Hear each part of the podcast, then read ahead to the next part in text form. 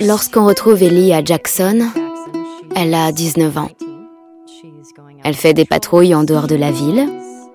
Elle a un peu plus confiance en elle. Et elle a découvert de quoi elle était capable. Elle a beaucoup appris de Joël et elle sait se battre, euh, chasser. Elle connaît ses forces et ses faiblesses. Et elle sait établir des stratégies pour prendre le dessus sur sa proie. De plus, elle contribue considérablement à la vie communautaire de Jackson. Salut. Salut. Tu voulais quelque chose? Rien de spécial. Tu sais, tout le monde est très impressionné par toi, par la façon dont tu sais te rendre utile. C'est cool. Ouais. Je voudrais te montrer un truc. Donne-moi juste une seconde. Qu'est-ce que c'est? Euh, par ici, les gens appellent ça une guitare. Sans deck. Je peux te jouer quelque chose? Ok. Super. Tu me promets que tu vas pas te moquer de moi. C'est promis. Je te le jure. Je compte sur toi.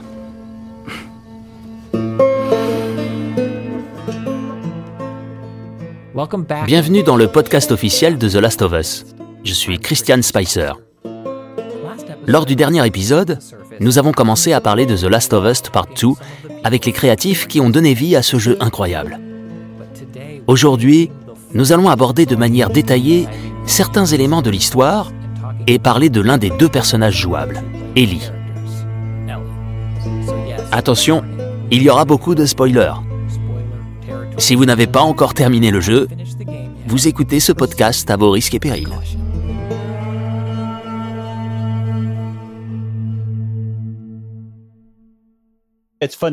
C'est amusant. Dans un sens, ils ont tous les deux trouvé ce qu'ils cherchaient. Même si c'est certainement plus vrai pour Joël que pour Ellie. Ils ont trouvé un point de chute, un lieu où la société leur accorde de l'importance. Même si ça peut sembler cliché, tout au long du premier volet, Joël découvre ce que c'est que d'aimer quelqu'un. Il apprend à accepter que l'amour est associé à la douleur et qu'il a de nombreuses implications. Et sa relation avec Ellie est quelque peu tendue. Ellie a toujours l'impression qu'il s'est passé quelque chose d'étrange dans l'hôpital. Elle n'arrive pas à comprendre.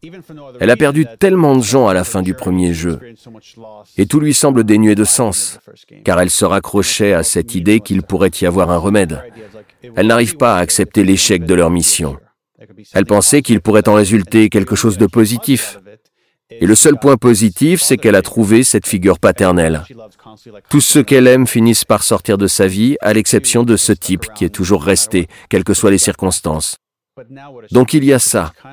Mais que peut-elle faire maintenant Elle a du mal à trouver sa raison d'être, son but. Et elle cherche. Et il y a toujours ce truc qui la turlupine. Que s'est-il passé? Et elle pensait pouvoir mettre toute cette histoire de côté, l'oublier, mais c'est impossible. C'est ce qu'on voit à chaque flashback. Tout refait surface et elle se sent immédiatement attirée vers la vérité. Elle ne fait plus confiance à Joël de la même façon. À ce stade, la relation entre Joël et Ellie... euh, Ellie sait que Joël a menti. Et plus que ça, il a tué des gens qui auraient pu sauver l'humanité. Elle ressent une sorte de poids invisible. Et elle n'a rencontré aucune autre personne immunisée, en tout cas pas à sa connaissance. Donc, elle doit continuer à vivre en sachant que sa mort aurait pu sauver d'autres personnes, en ayant conscience de la contribution qu'elle aurait pu avoir pour le reste de l'humanité. On imagine que c'est dur pour elle de trouver vraiment un but en sachant tout ça. Si son but était de sauver l'humanité, alors forcément, tout le reste semble décevant. Fabriquer ce vaccin, ça t'aurait tué. C'est pour ça que je les ai arrêtés.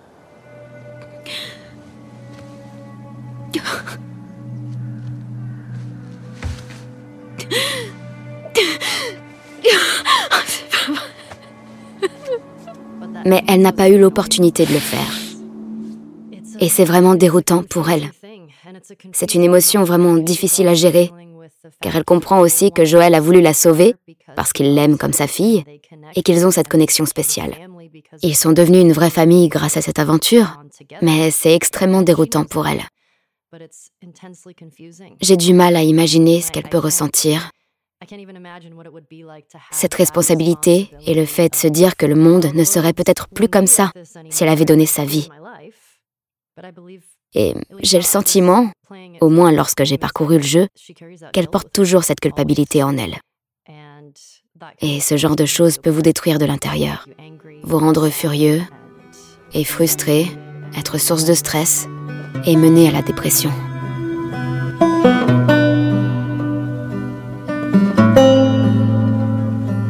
Je repense à nos plus grands défis, aux moments difficiles. Et la mort de Joël est clairement l'une des scènes que nous avons eu le plus de mal à écrire. Le tournage n'était pas vraiment plus facile. Nous avons essayé de trouver un rythme adapté et nous avons beaucoup retravaillé pour obtenir un résultat qui sonnait juste, qui répondait à nos attentes. Je me souviens des dernières semaines de production et de l'ajout de la piste sonore sur la scène. Ce battement, comme un battement de cœur qui s'intensifie et devient de plus en plus lugubre à mesure que la scène avance. Il y a cette crainte qui ne cesse de grandir. Lors de la mort de Sarah, le sentiment dominant était plutôt la tristesse. On se mettait à la place de Joël et on pouvait ressentir tout le côté tragique. Ça n'enlève rien à la tragédie, mais la mort de Sarah était une surprise, tandis que celle de Joël semblait impossible à éviter. Je suis curieux d'avoir votre avis à ce sujet, mais je crois que même en sachant ce qu'il va se passer, nous voulions vraiment baser cette scène sur la crainte.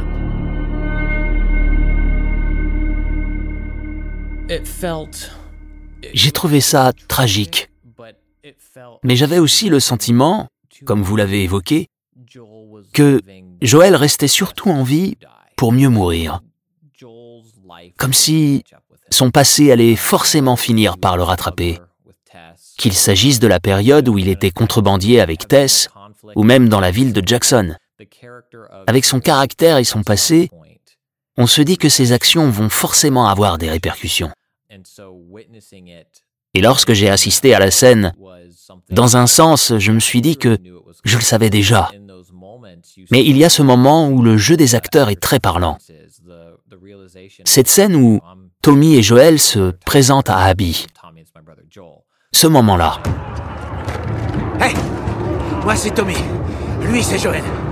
C'est quoi ton nom? Abby. Abby, tu vas bien? On le voit à la réaction d'Abby. On sait que ça va partir en vrille. Et j'ai beaucoup aimé la suite. J'imagine que vous avez beaucoup débattu sur le sujet.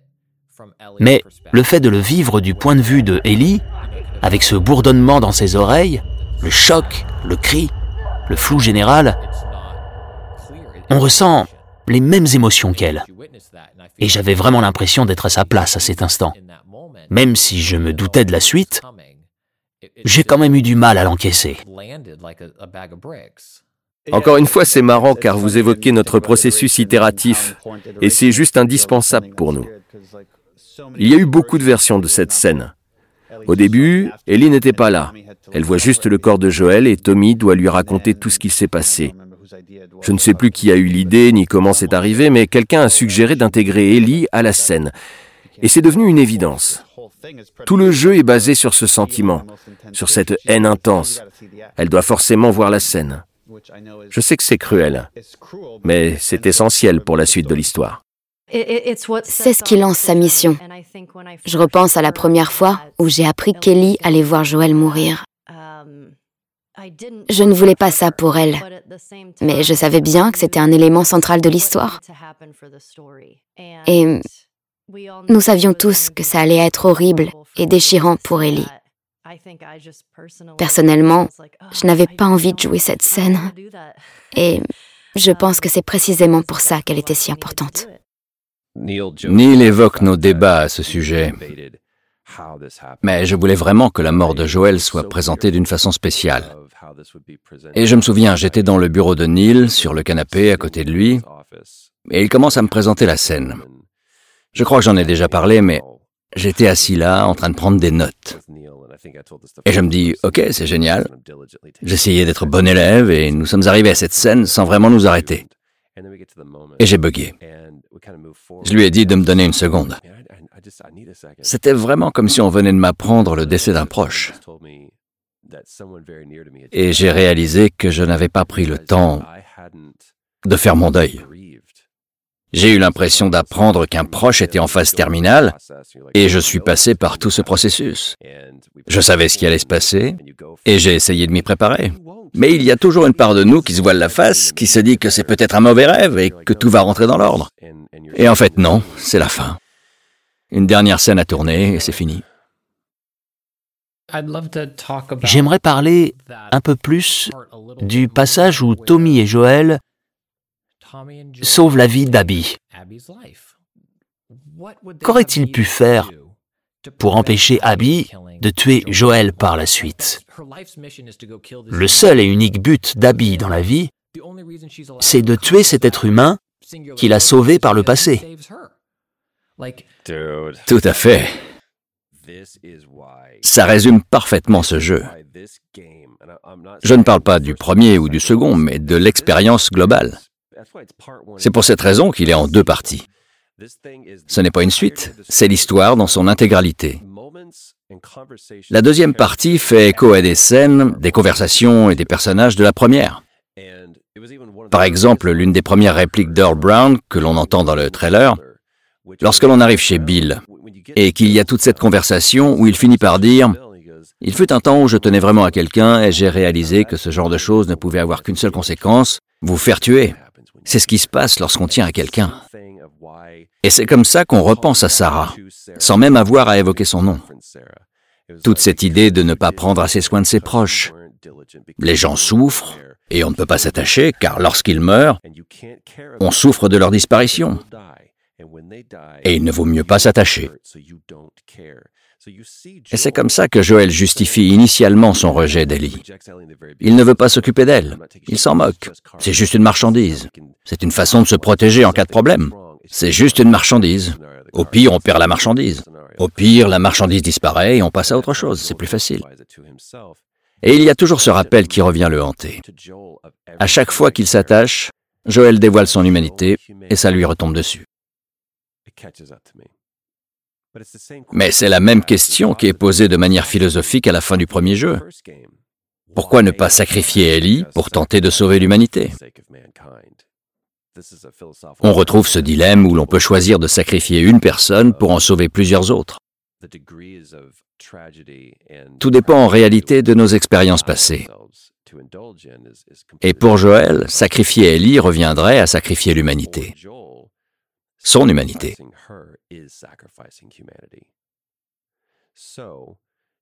Ne pas tout faire pour protéger quelqu'un est devenu aussi répréhensible que d'être un meurtrier. Il a compris. Et il fait maintenant tout ce qu'il peut pour se repentir du mal qu'il a fait à Ellie. Ce type a creusé sa propre tombe.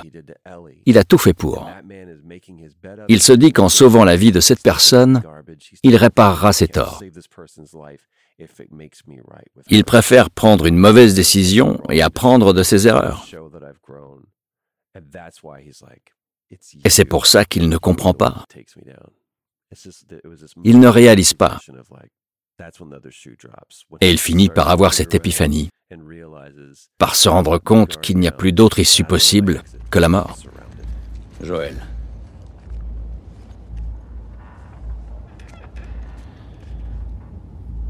Quelque chose me dit que vous nous connaissez déjà. Ouais, on te connaît.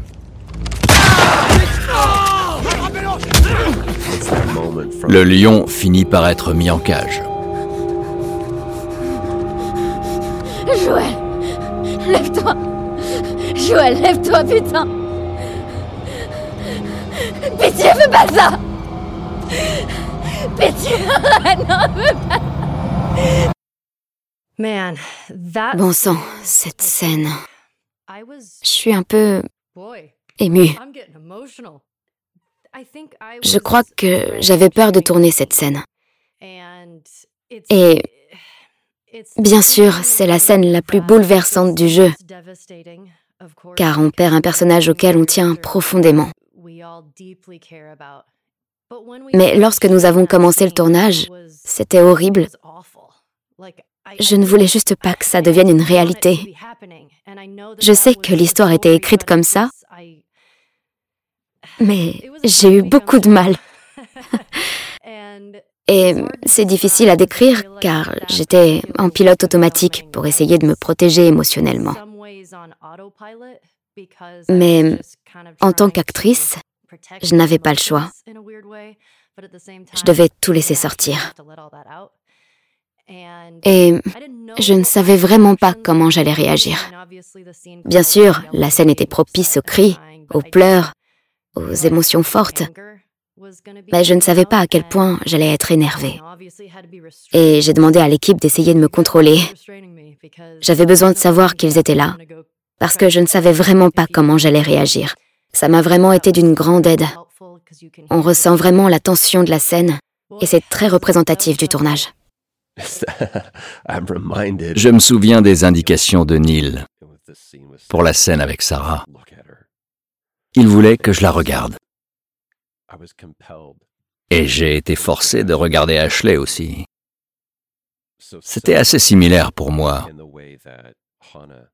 Anna m'a vraiment guidé et aidé tout au long de la scène avec Sarah. Et je crois que si la scène de la mort de Joël est aussi forte et poignante, c'est uniquement car Ashley m'a permis d'aller jusqu'au bout.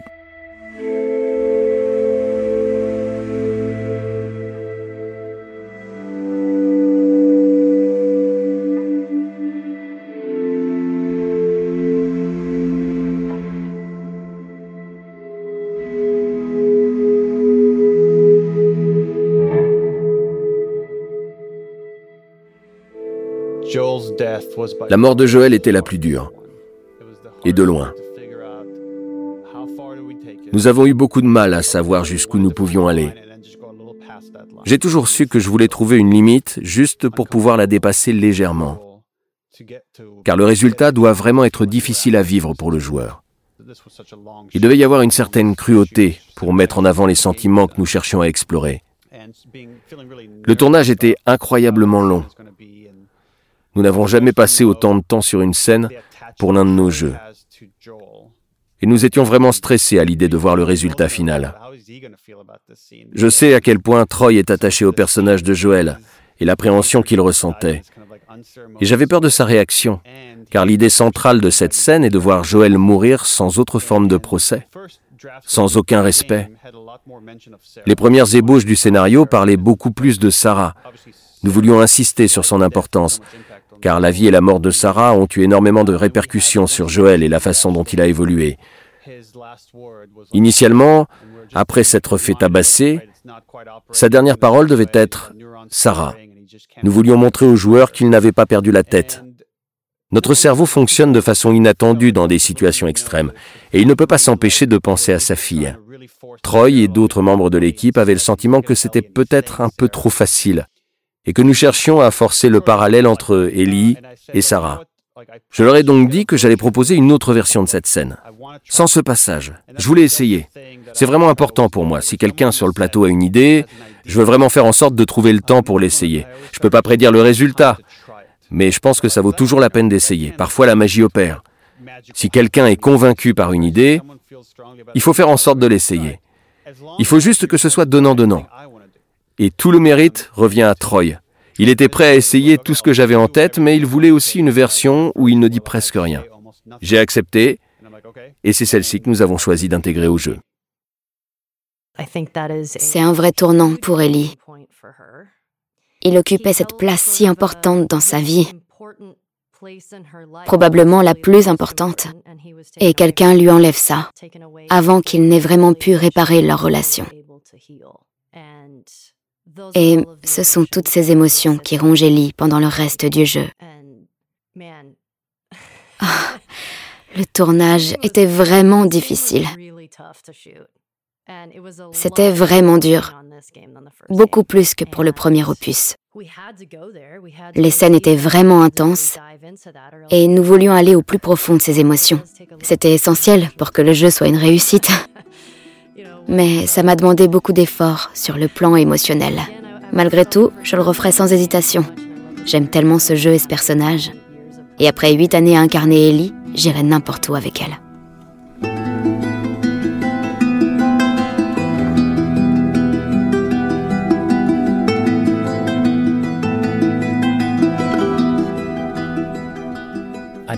Je ne sais pas si ça va faire redescendre la tension d'un cran, mais je voulais parler du flashback où l'on voit Joël et Ellie dans le musée. Tu savais qu'il y avait ça? Ah, ça te plaît pas. On peut partir. T'es bête. Oh bon sang. C'est l'anniversaire d'Ellie et Joël lui offre son cadeau.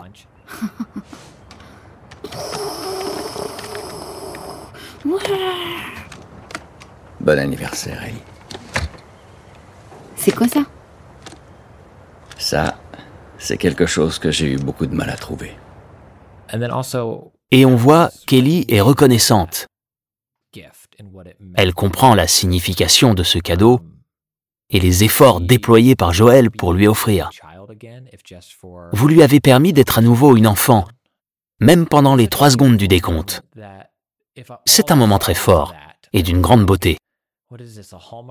Mais en raison du contexte dans lequel le jeu se déroule, il adopte une tournure incroyablement tragique.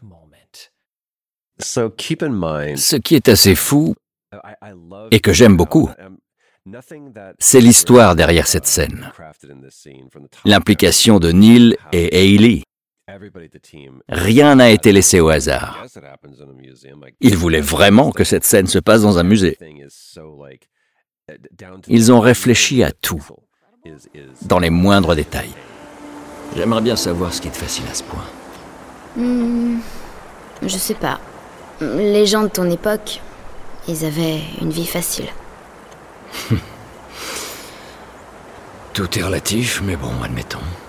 Je veux dire, ils étaient pas obligés d'aller dans l'espace, et pourtant ils l'ont fait.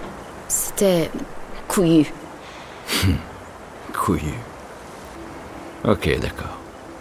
Je vois ce que tu veux dire.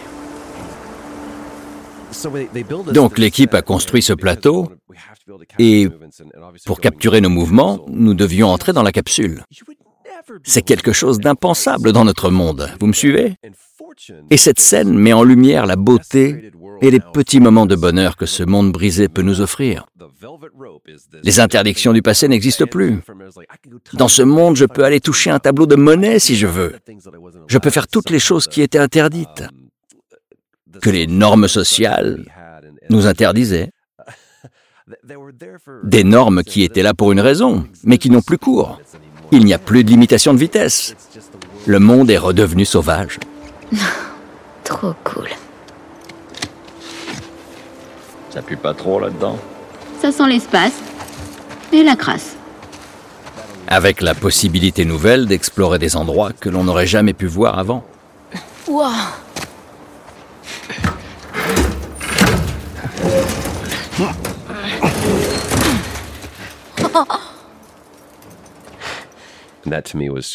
Pour moi, c'était juste un moment d'une grande beauté. Et à nouveau, si cette scène existe, c'est grâce à Ashley, ou plutôt à la volonté de Neil. Si tout semble si réel, c'est parce que c'est l'un des rêves d'Ashley. Je me souviens, je me souviens d'un vol de Los Angeles à Londres. Nous allions participer à un événement presse pour le premier jeu. Et c'était pendant les Perséides, la pluie de météores. Et nous voulions essayer de les apercevoir depuis nos hublots. Nous avons passé l'intégralité du vol à les chercher en parlant du jeu, de nos ambitions, de nos envies. Et je lui ai demandé ce qu'elle rêvait de faire quand elle était petite, la profession qu'elle rêvait d'exercer. Je crois qu'elle l'avait déjà dit à Neil, mais c'est là qu'elle m'a dit qu'elle aurait voulu être astronaute. C'est peut-être toujours le cas d'ailleurs. Mais cette scène existe grâce à Ashley, de la même façon que Neil m'a donné l'occasion de chanter et de jouer de la guitare. C'était une scène faite pour moi. C'est un réalisateur et un auteur incroyablement généreux, et je ne pourrai jamais assez le remercier pour tout ce qu'il m'a donné. Bon anniversaire, Ellie. C'est quoi ça? Ça, c'est quelque chose que j'ai eu beaucoup de mal à trouver. Prends-la.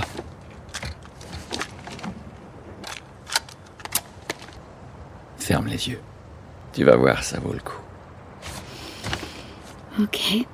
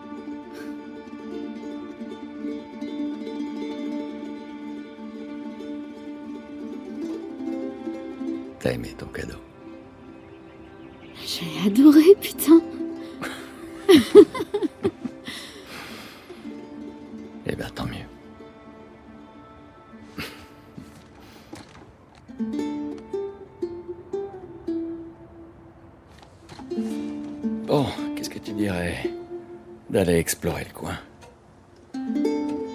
Ouais, ok. Allez.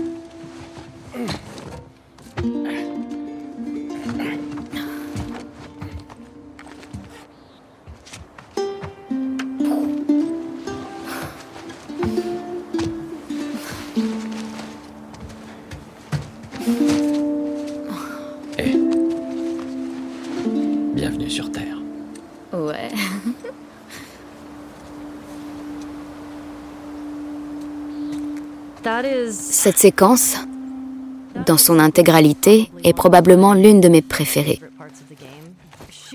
Le tournage de cette scène avait quelque chose de spécial, car Troy et moi n'avons pas beaucoup tourné ensemble pour ce jeu. Et lorsque c'était le cas, il s'agissait souvent de scènes très intenses sur le plan émotionnel, où Ellie était frustrée, énervée, meurtrie. Il n'y a rien de tout ça avec cette scène de la capsule spatiale. C'est juste une période de répit où ils peuvent recréer le lien qui a été brisé. Mais il y a aussi une grande tristesse dans cette scène. Ellie grandit et il est évident à ce stade qu'elle questionne les actes de Joël ou, du moins, qu'elle commence à comprendre qu'il y a quelque chose qui ne colle pas. Et on ressent également la tristesse de Joël, qui voit l'innocence d'Ellie s'évaporer petit à petit. J'adore ce passage. Et je me souviens que nous étions tous les deux vraiment heureux. Mais nous étions aussi tristes, car c'est une scène profondément triste et mélancolique.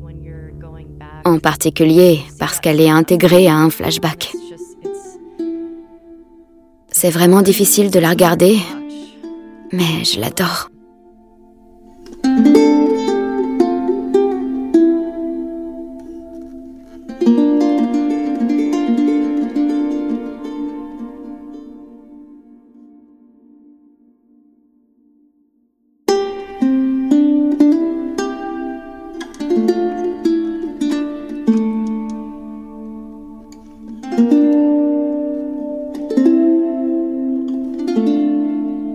L'idée avec The Last of Us, tant pour le premier que pour le second jeu, c'est de s'intéresser à ces petites poches d'humanité et de voir comment elles survivent. Vous me suivez?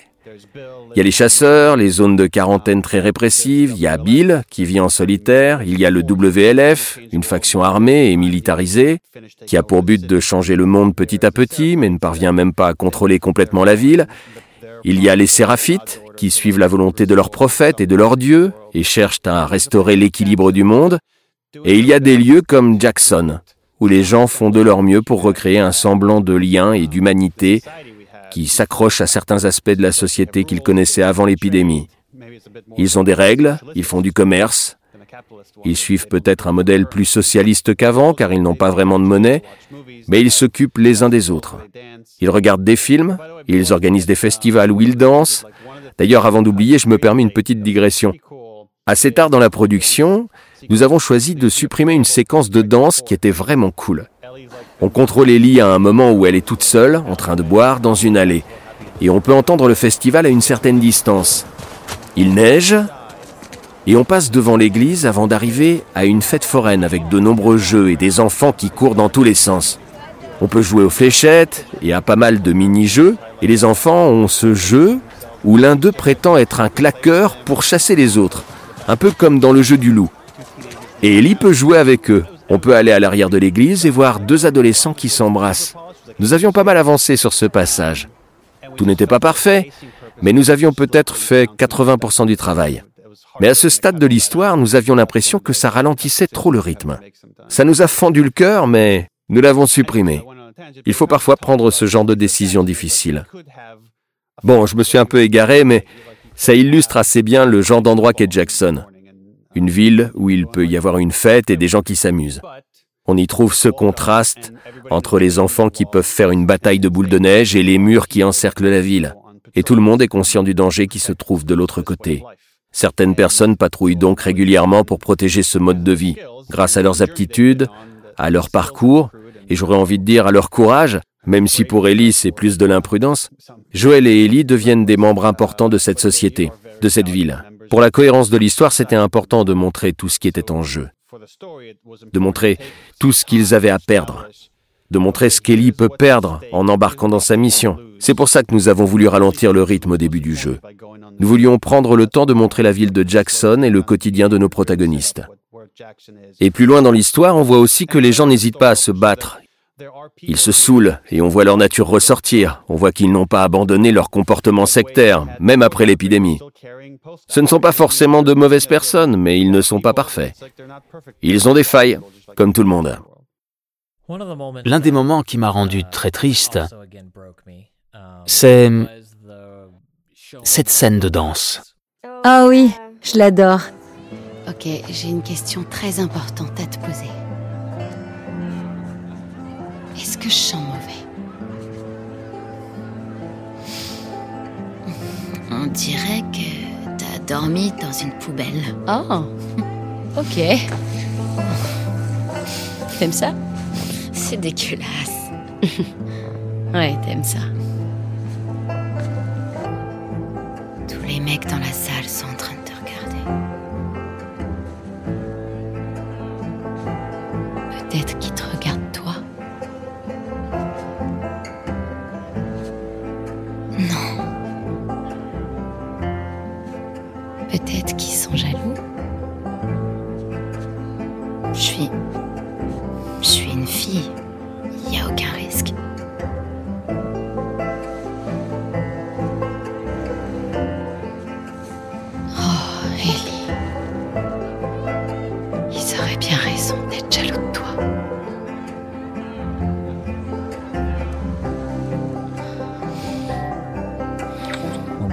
Ce moment où elles se mettent à danser et où l'on voit Dina et Ellie parler et Ellie qui dit ⁇ Je ne suis qu'une fille ⁇ et Ashley délivre une performance incroyable. Je n'aime pas vraiment donner du crédit à Neil. Ça me fait un peu mal. Mais c'est lui qui a écrit ce passage et j'étais contre. Je n'irai pas jusqu'à reconnaître que j'ai eu tort. Mais j'aime vraiment cette scène maintenant. Vous savez, on voit Ellie avec sa meilleure amie, qu'elle croit hétéro. Elles dansent ensemble et elles s'interrogent. Elle se demande si Dina flirte avec elle ou si elle est juste comme ça avec tout le monde. Et personne, pas même Jessie, ne se pose de questions. Car il voit juste sa meilleure copine danser et être un peu déboussolée. Et on voit Dina qui a ses bras autour d'Ellie, avec cette dernière qui a peur d'en dire trop et de se dévoiler. Et nos animateurs sont incroyables. Leur travail sur la dilatation des pupilles, les rougeurs et la sueur est incroyable. Nous voulions vraiment montrer l'embarras d'Ellie, qui ne veut pas se dévoiler, mais ne parvient pas à se contrôler. C'est probablement l'un des moments où elle a le moins de contrôle sur elle-même. Vous voyez? Les seuls moments où elle est aussi vulnérable, incapable de se contrôler, c'est certainement lorsqu'elle quitte la ferme ou qu'elle affronte Abby. Mais ce sont ses réactions primaires qui font d'Ellie un personnage complet, réellement humain. On voit sa part d'insécurité et à quel point elle tient à Dina.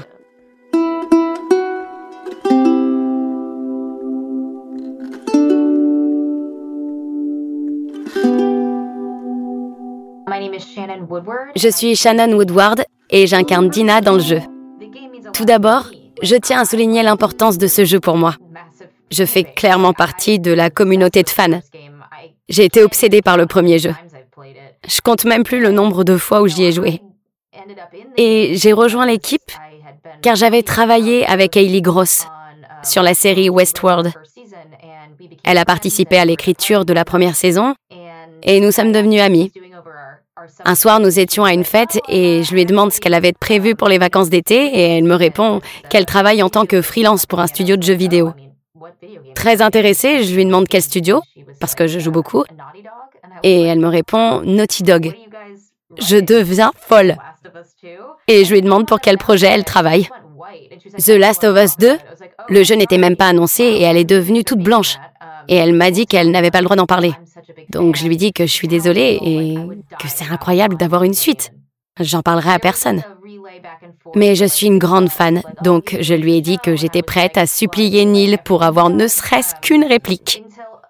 Il y a eu ces échanges pendant plusieurs mois. Neil aime vraiment la série Westworld et j'aime énormément tout ce qu'il fait. Et presque un an plus tard, Ellie me dit qu'il y aurait peut-être un rôle pour moi, mais que je dois passer une audition. À nouveau, je deviens folle. Un rôle? Donc j'ai passé l'audition et ils m'ont choisi. Mais j'ai pas vraiment eu à me préparer. C'était comme si je faisais déjà partie du jeu. Vous savez, le plus incroyable avec ce jeu, et ce qui m'a vraiment ému dans le premier volet, c'est qu'on a l'impression de découvrir un roman, mais en mieux. Sublimé par une quatrième dimension. Vous voyez? C'est pour cette raison qu'on a vraiment l'impression de prendre des décisions que prennent les personnages. On a vraiment l'impression d'accompagner Ellie à travers le pays. Tout le monde aime Ellie. En tant que joueur, nous la suivons et nous lui avons tous sauvé la vie dans le premier jeu. Et pour moi, aimer Ellie ne faisait pas partie du job. C'était naturel et très facile. Ça fait peur d'être le personnage central de l'histoire.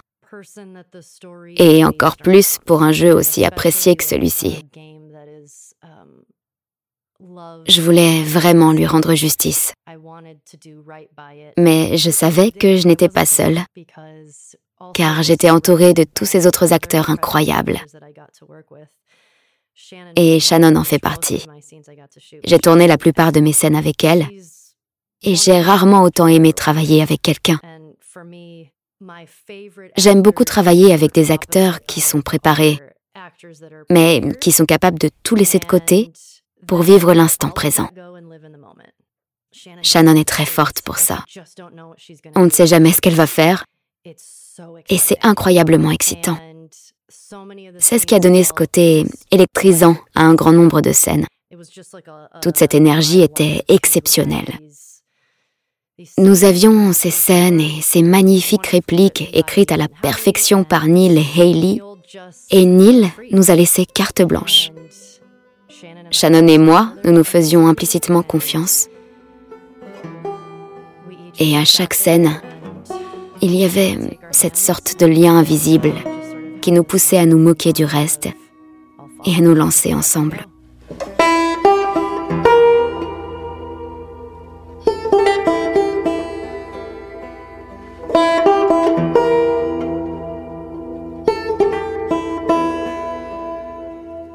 J'aimerais en savoir plus sur votre vision de l'écriture pour ces deux personnages, les émotions que vous vouliez transmettre à travers ces relations. Pas seulement Dina et Ellie en tant que couple gay, mais aussi Mel et Owen ou Owen et Abby. Votre approche pour écrire des personnages et présenter un amour qui semble authentique dans un univers où tous les codes sont chamboulés et où il n'y a plus de voix toutes tracées, et votre idée d'une certaine normalité dans cet univers. À quoi ressemble une relation normale dans cette nouvelle réalité Comment décrire une relation honnête dans un monde que l'on espère ne jamais connaître Je conserve cet espoir que l'amour soit une valeur universelle, fondamentale, que la plupart des gens puissent s'identifier, au moins en partie, à un personnage amoureux, à cette réaction chimique, cette fixation, cette nervosité et cette insécurité. Nous sommes tous passés par là. Et c'était vraiment l'occasion de permettre aux joueurs de s'identifier à Ellie, à Dina et même à Abby, Owen et Mel. Donc pour l'écriture des personnages de Dina et Ellie, nous voulions vraiment explorer leurs relations. Elles sont meilleures amies et tout le monde sait qu'Ellie est homosexuelle, à part Joël. Et on découvre seulement à la fin de l'ouverture que Joël le sait. Le vrai problème, c'est qu'elle a peur de ruiner son amitié avec Dina. J'étais avec Neil et nous avons parcouru des pages et des pages de dialogue avant de tourner la scène et nous avons retourné cette scène de baiser dans la serre. Et il y avait plus de dialogue, genre beaucoup plus. Je crois que j'avais écrit un monologue d'une page, un truc énorme, où l'on voyait seulement Ellie expliquer à Dina qu'elle ne voulait pas tout gâcher et pourquoi elle avait enfoui ses sentiments pendant si longtemps? Elle expliquait à Dina à quel point elle était importante pour elle et à quel point leur amitié était précieuse. Tout le monde connaît quelqu'un qui a été dans cette situation. Tout le monde peut s'identifier ou au moins comprendre ce qu'elle y traverse. Alors oui, c'est une femme, elle est lesbienne, et même sans s'identifier, on la soutient forcément. Elle est tellement stressée. Et en même temps, elle a ce caractère bien trempé. Elle est prête à tuer n'importe qui, elle peut faire ce qu'elle veut. Mais Dina la rend nerveuse. Elle lui fait peur. C'est à cause de Dina, qui flirte avec elle, qu'elle a du mal à trouver ses mots et que ses mains sont moites. Elle aurait moins de mal à faire face à n'importe quel ennemi. Et ça nous a aussi permis de mettre en avant d'autres aspects de sa personnalité, d'autres facettes, de la rendre plus fragile et d'ajouter des enjeux à son histoire.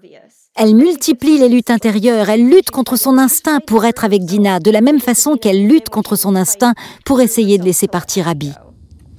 Je peux te poser une question? C'est pas ce que tu viens de faire Sur une échelle de 1 à 10, 1 étant complètement nul à chier, et 10 étant à couper le souffle.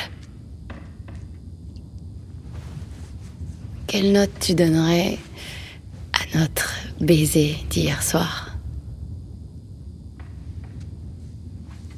Pourquoi tu veux revenir là-dessus? Je te demande juste de noter ce baiser. Je sais pas. Moi, je dirais 6. Un 6 Oh, 6, c'est déjà pas mal. Ok. Il y avait du monde autour de nous. Ouais, mais 6. Bah, quoi? J'ai vraiment envie d'entendre ta note maintenant. Je crois pas, non.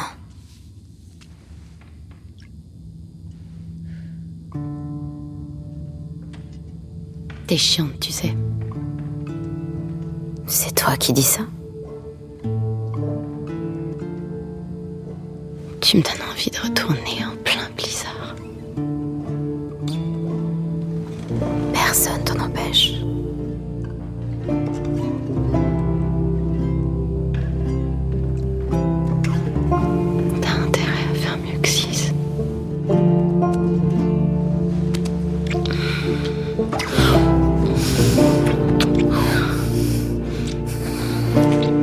J'adore. Encore un de mes moments préférés dans le jeu. Ce passage est à la fois si simple, si pur et si beau. Avec ces deux adolescentes et cet amour qu'elles commencent à ressentir l'une pour l'autre. J'adore, j'adore cette scène. Et j'ai l'impression que nous avons fini par trouver la version que nous cherchions. Personnellement, j'ai le sentiment que nous avions beaucoup de bonnes versions, mais celle-ci m'est apparue comme la plus réelle et la plus fidèle au jeu. Nous avons cette relation homosexuelle qui semble à la fois si réelle et si belle, avec cette douceur et la puissance de leur amour. C'est à la fois beau et sensuel. Et je suis vraiment heureuse d'avoir joué un rôle dans tout ça, dans cette représentation positive. Elles ont une vie de famille et elles élèvent ensemble cet adorable enfant. C'est juste une belle histoire d'amour. Hé, t'étais où? Je sais. Ça m'a pris plus de temps que prévu. Qui est là? Oh, entre, tu verras. Hey T'as une sacrée poigne, mon bonhomme. Salut, Tommy. Oh, te voilà. Attends, je vais le prendre. Viens là, mon grand. Voilà. Je t'aide Non, non, ça va, merci. Salut. Salut. Contente de te voir. Moi aussi. Eh, il pèse son poids. Je sais, mais c'est rien que du muscle. I'm curious. Je me suis beaucoup interrogé sur la relation entre Ellie et Tommy, et notamment à ce stade du jeu. L'un de mes passages préférés dans le jeu, c'est ce moment où ils discutent et ils tapent doucement du doigt sur la table. Ça va en ville? Et Maria? Ah, elle va bien. On a... euh, On a décidé de faire un break. Tant de choses sont dites avec si peu de paroles. Il sait très bien ce qu'il est en train de faire, non? Ok, je vais peut-être un peu loin. Je voudrais avoir votre opinion sur leur relation sans vous influencer. Ouais, quand Tommy vient enfin voir Ellie, plus d'un an après la mort de Joël, il s'est passé pas mal de choses. Ça fait maintenant plusieurs mois que je mène mon enquête. Et j'ai trouvé un type qui a pu me renseigner. Il m'a parlé d'une femme qu'il aurait rencontrée quand il traversait la Californie. D'après lui, c'était une armoire à glace. Elle voyageait avec un gosse qui avait des cicatrices sur les joues. C'est forcément elle. Je crois que cette scène montre juste la souffrance de Tommy. Bien sûr, c'est horrible de sa part de venir voir Ellie et de lui confier indirectement cette mission, cette responsabilité. Il ne peut pas s'en charger lui-même et Ellie est la seule personne qui peut se venger. Cette scène est vraiment déchirante car elle nous montre à quel point il est brisé. On réalise qu'il ne voit pas d'autre issue pour atténuer cette douleur que de tuer la personne qui en est à l'origine. Je te comprends. C'est plus facile d'oublier. Maintenant que t'es bien installé ici, elle va le payer cher. Tommy. C'est ce que t'as dit quand on est rentré à Jackson. Tommy. Ouais, c'est vraiment nul, mais je comprends. C'est quelqu'un qui souffre beaucoup et il ne sait pas quoi faire de toute cette douleur. J'ai vraiment cette impression, en particulier lorsque Tommy va voir Ellie pour la première fois et qu'on le retrouve juste après. J'ai l'impression qu'il ne va pas bien. Il est vraiment au fond du trou. Et Ellie aussi. Il y a ce passage où on la voit chez elle après avoir retrouvé la trace d'Abby. Elle revient dans cette superbe maison et à la vie de famille qu'elle partage avec Dina. Elle a cette crise de panique dans la grange et on comprend qu'elle ne va pas bien du tout. Vraiment pas bien. Et ce jeu nous montre à quel point la haine peut dévaster des familles et des communautés entières. C'est l'une de ses grandes forces.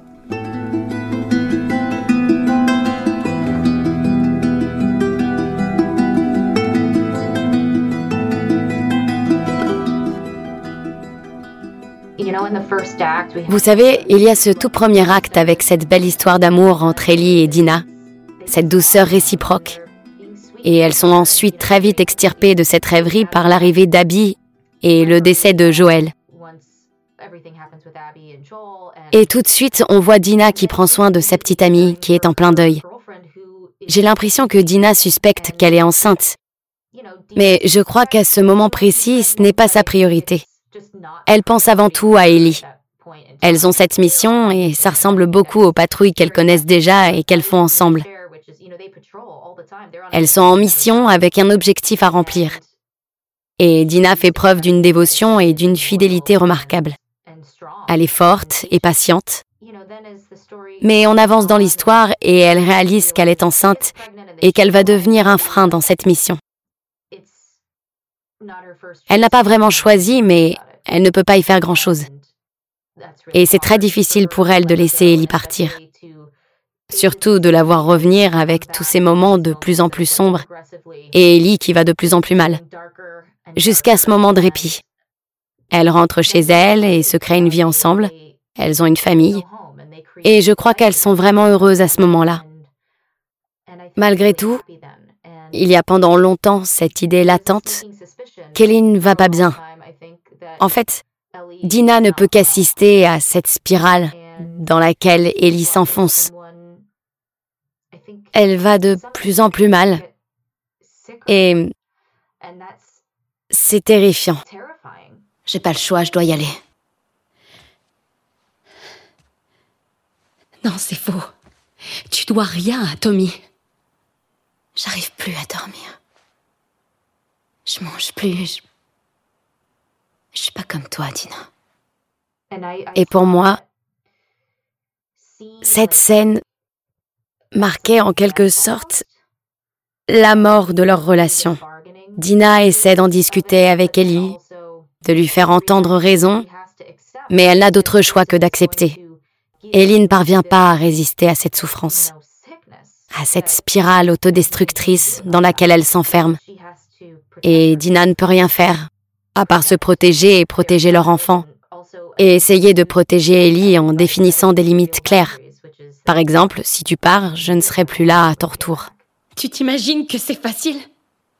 Si je tiens le coup, c'est uniquement pour lui et pour toi aussi. Je t'aime, Tina. Prouve-le. Reste. C'est impossible. Alors quoi, je suis censée rester ici et, et attendre sagement ton retour? Passer des semaines, des mois, des années à me demander si t'es encore en vie? J'ai pas prévu de mourir. Ah ouais Bah va dire ça à Jessie. Ou à Joël. Attends, arrête, attends. Reste, je t'en supplie.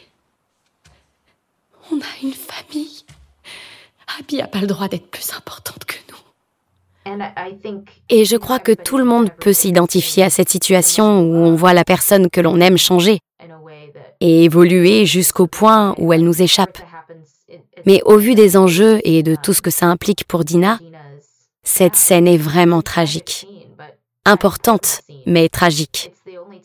C'est la seule fois où quelqu'un essaie vraiment de ramener Ellie à la raison. Je refuse de revivre ça.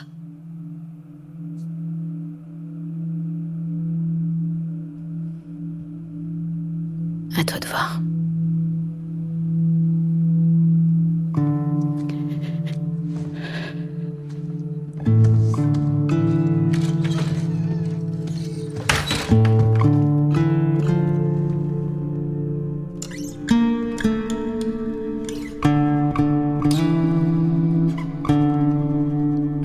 Je pourrais parler pendant des heures de cette scène à la fin du jeu. Oh bon sang. Pendant le tournage, nous n'avons pas pu faire d'autres scènes ce jour-là. C'était vraiment très lourd émotionnellement. Et je crois que nos esprits, à tous, étaient rivés sur cette scène. Il est très tentant de se concentrer uniquement sur la mort de Joël et de faire l'impasse sur le reste. Mais nous voulions vraiment mettre l'accent sur la réconciliation,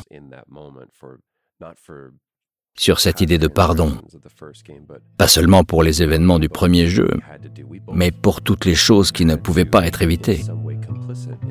Le but était d'atteindre une sorte de complicité dans la mort. Et pour moi, parvenir à ce degré de complicité, accepter cette réalité, revenait à sanctifier ce moment. En quelque sorte, à lui donner encore plus de valeur. Salut. Tu bois quoi? Du café. T'en as trouvé où? Euh, Les gens qui sont passés la semaine dernière. Oh. J'ai un peu honte de ce que j'ai dû donner en échange, mais c'est pas mauvais. Je maîtrisais avec Seth. Ouais, je sais. Et il faut que t'arrêtes de saouler Jessie avec mes patrouilles.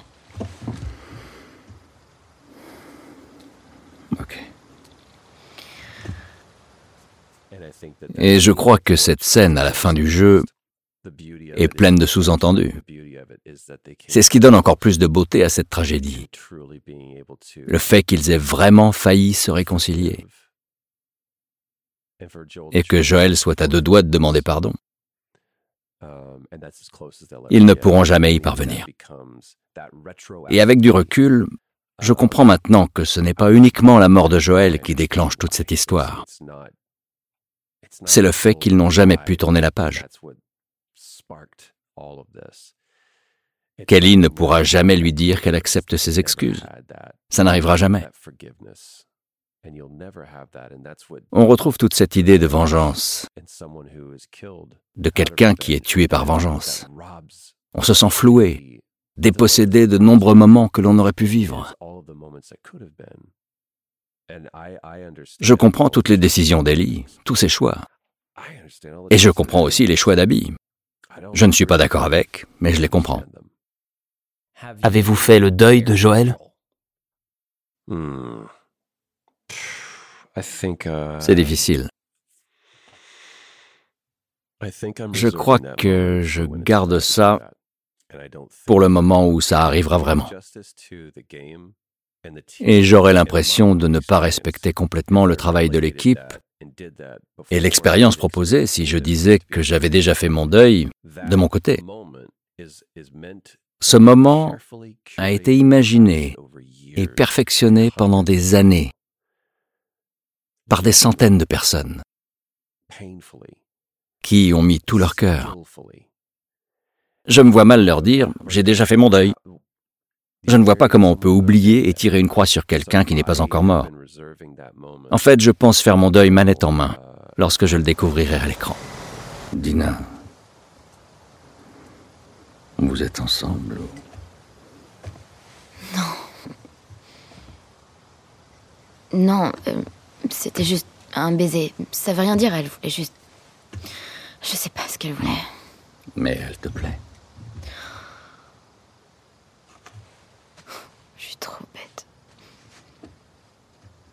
Écoute, je sais pas ce que cette fille attend de toi, mais tout ce que je peux te dire, c'est qu'elle aurait de la chance de t'avoir. Putain, t'es vraiment un enfoiré. Je suis pas en train d'essayer. J'aurais dû mourir dans cet hôpital. Ma vie aurait enfin eu un sens. Mais t'as tout foutu en l'air.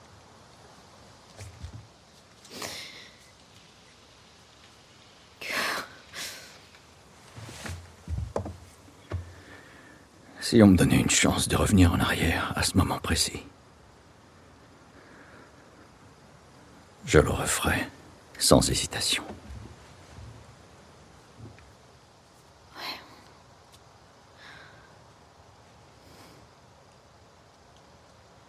N'empêche, je crois que je pourrais jamais te le pardonner.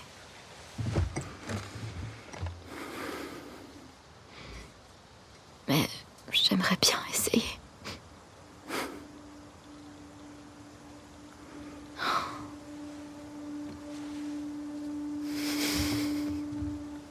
Ça serait bien.